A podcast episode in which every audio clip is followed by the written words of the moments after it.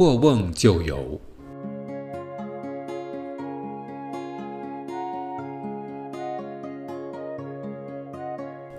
光生七岁，凛然如成人。闻讲《左氏春秋》，爱之，退为家人讲，即了其大旨。自是手不释书，至不知饥渴寒暑。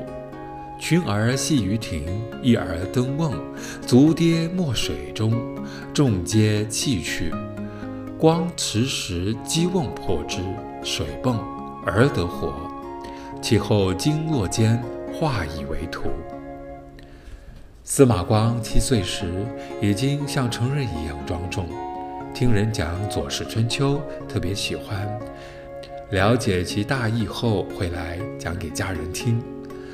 从那以后，他对《左氏春秋》喜欢得爱不释手，甚至忘记饥渴和寒暑。司马光和一群小孩子在庭院里面玩。一个小孩站在大瓮上面，失足跌落瓮中，被水淹没。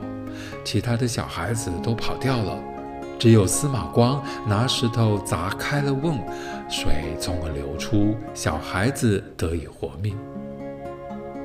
那次以后，京城和洛阳就有人把这件事画在图中，并广为流传。